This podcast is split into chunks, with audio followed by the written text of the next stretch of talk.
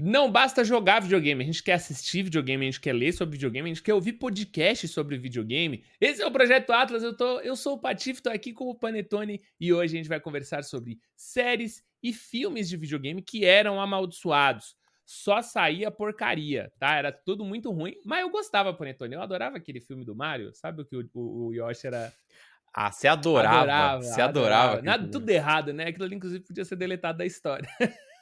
Você vê como a sua, a sua bar, né? Tava, tava abaixo pra caramba. Eu era criança, tipo, aí ver o Yoshi dinossauro. Eu não entendia muito bem. Aí o Yoshi, pô, de verdade, era nojento. Eu falei, nossa, que da hora, né? É assim que é o Yoshi, mas não é não. O Yoshi é fofo. A gente, eu cansei de realismo. É. Mas enfim, Panetone, a gente tá aí com uma série, uma porrada de coisa muito boa saindo de videogame. Ainda saiu muita porcaria, né? Tem que se falar também. Tem muita coisa que não é boa. Mas eu, eu vou dizer que o saldo é positivo, tá? Eu, eu de tudo que eu venho consumindo recentemente aí, é, eu gosto de tudo. E eu vou citar aqui alguns destaques. A gente teve recentemente aí o Arcane, né? Que é a série do, do, do, do, League of Legends. A gente tem The Witcher, que, mano, eu, eu não assisti a última, mas até ali tava boa. Uhum. Uh, tem o The Last of Us, uhum. que eu não uhum. preciso nem falar, que eu acho que ganha até Grammy esse ano. O Cyberpunk, a série do Halo. Tudo isso, mano, é coisa boa, coisa de qualidade, Panetone. E você, tá consumindo? Tá assistindo? É. E por que você não gosta do filme do Mario? Eu tô, cara. Agora eu quero saber por que você não gosta do filme do Mario antigo. Porque eu sou purista, né? Você tá vendo aqui, ó, hum. as coisas de Mario aqui em volta, entendeu? Tem que ser um negócio, pô. Compara esse filme antigo do Mario com o que saiu recentemente, ah, é. cara. Olha a diferença, né? É a animação, é, meu. É, para mim, esse filme do Mario foi muito especial, cara. A galera critica, por exemplo, né?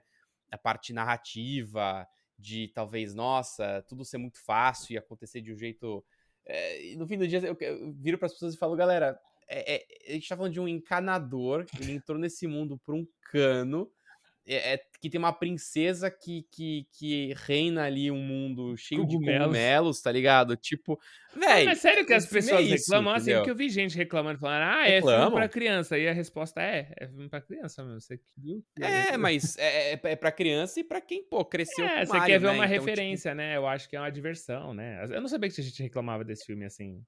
Sem, sem teve, ter, teve. Não, na época a galera, ai, nossa, eu fui no cinema para ver o Mario, mas nossa, que filme tipo, ah, blá blá blá. É, dá para você reclamar de tudo, dá né, pra reclamar mas eu acho que se a gente compara com o que a gente tinha anos atrás, nossa, a gente tá vivendo uma época muito boa, cara. E é, é filme, é série, é só coisa boa, mas é claro que tem aí, tem exceções. Mas eu acho, Patife, assim, a minha, a minha teoria básica de que porque a gente tem tanta coisa boa hoje é porque os games cresceram muito. É uma indústria que cresceu demais. Cada vez a gente tem mais gente, o maior mercado consumidor.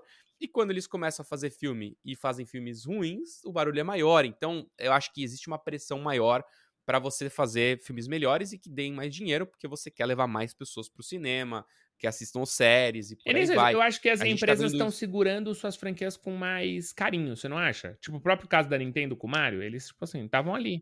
É, tem exceções ainda, eu acho, né? Eu acho que, eu acho que a gente, a, ainda tem algumas coisas aí meio bizarras que a gente vê por aí. Sei lá, podemos falar de Tomb Raider, Resident Evil. Eu, eu acho que eu, eu, acho que depende, mas, mas é verdade. Por exemplo, uma Nintendo não vai deixar que uma, a, a, uma das principais franquias dela faça algo muito errado, né? A gente teve inclusive o filme do Detetive Pikachu é, recentemente, que assim, em termos de Metacritic, o Metascore dele é baixo, cara.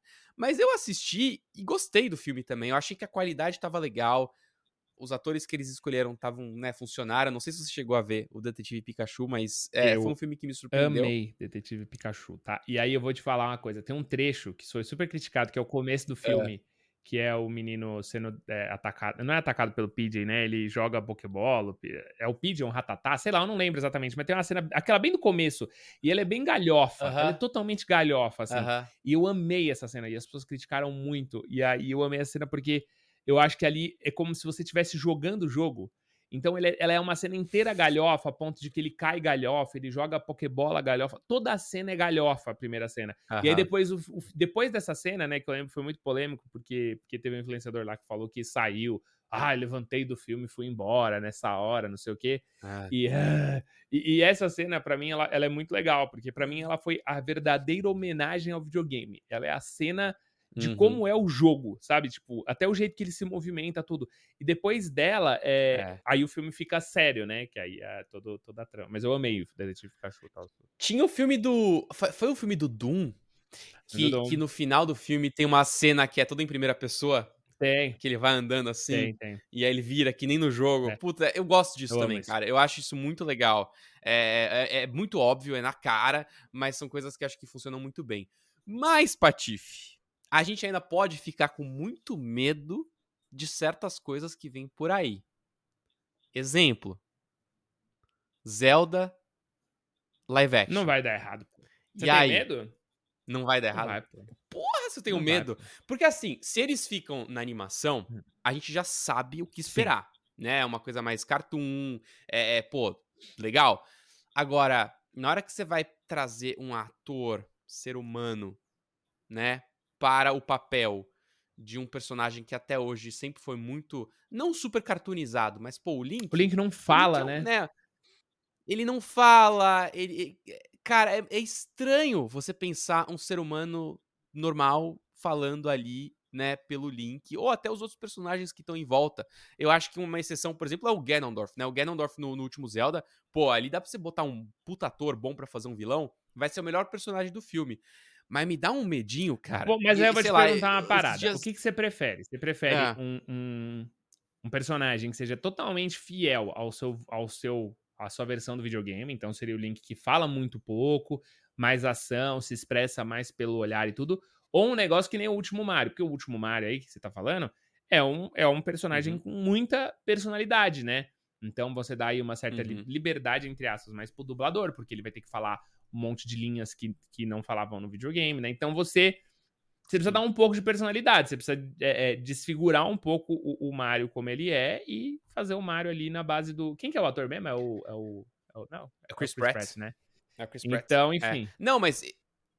Mas aí que tá. Essa é a vantagem de você manter tudo isso animado ainda. Porque você ainda tá agarrado com o personagem ali, que é extremamente animado e muito parecido com os jogos. Claro que eles também tiveram umas alterações ali na fisionomia do personagem, e o Mario é um personagem é, é, que você consegue ver ele sendo engraçado, mais galhofinha. É, pô, é um italiano, é, é, é né? Já tem aí a, algo. Característico, lá, uma natureza um... mais carismática nele. Exato, uma característica mais carismática. O Link, ele é um personagem mudo, cara. Então, qualquer coisa que você fizer ali pode atrapalhar bastante. Se você mantém ele animado, pelo menos, e dá um pouco mais de fala para ele, é possível que a gente consiga ainda criar uma conexão. Mas se você parte de algo animado do jogo direto para live action, eu acho que essa essa ruptura pode ser um pouco mais dura de se ver, né?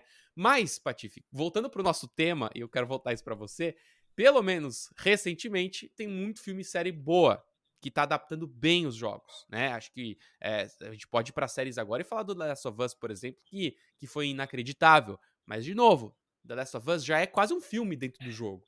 Então, fazer uma adaptação bem feita, você tem uma ruptura menor, e aí você, meu, tem um diretor bom, com uma boa, é, uma boa história, um bom enredo, que tá recontando um enredo já muito bom é, dos jogos.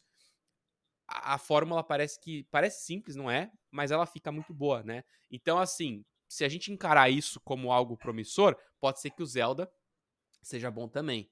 Mas eu quero saber de você, assim, o que, que você mais gostou do que você Não. assistiu recentemente? Eu vou assim? fazer a comparação entre duas, que eu acho que os jogos são muito diferentes e os resultados das, das adaptações são muito boas. Uma, uma é The Last of Us, e a que nem você falou, ele já é um filme, né? Então a gente tem conflito, a gente tem os personagens desenvolvendo um relacionamento durante toda a gameplay, é, a gente tem cutscene pra caramba, né, tal.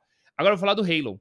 O Halo é muito doido, Panetone, porque o Halo é muito boa a série, tá? Eu super recomendo que as pessoas assistam Halo. Uh, e aí ele faz isso que você falou, né? De, de ter momentos de gameplay. Então ele até faz uma piada, tem umas horas que, ele, que eles zoam muito com isso, mas, mas tipo assim, tem hora que você entra na, na visão primeira pessoa do Master Chief, né? Então ele segurando a arma, ele atirando e tal. E toda vez que eles se machucam, né? Muito, que eles tomam muito tiros na, muitos tiros na, na série do Halo, é um negócio muito marcante, é o sonzinho. Que quando você perde a sua armadura no Halo, ele faz o tu, tu, tu, tu, tu, né? E eles chegam a mostrar essa interface na visão do soldado e tal. Então, assim, mas é muito mais difícil, porque apesar do Halo ter uma, um baita universo para trabalhar, tudo isso, O Halo, o jogo, se você pensar no jogo, mano, é você andar e atirar, andar e atirar, andar e atirar, andar e atirar. Vai sendo contada uma história, mas você anda e atira, anda e atira, anda e atira, pum, explode tudo, não sei o quê. E, e uma das coisas é que a série tem pouca ação, né? A série não é muito de ação, porque aí ela é uma série sobre uma trama militar dentro do, do universo de Halo. Então, quando a gente pensa nessas duas coisas, eu acho muito doido, porque um é uma história, você tá recontando uma história num outro formato, e aí para isso eles fizeram até adaptações, né? Então, mudanças e tudo. Mas, mano, uma história tá sendo contada. Eu acho que The Last of Us é sobre a história. Eu acho que é mais difícil quando é sobre.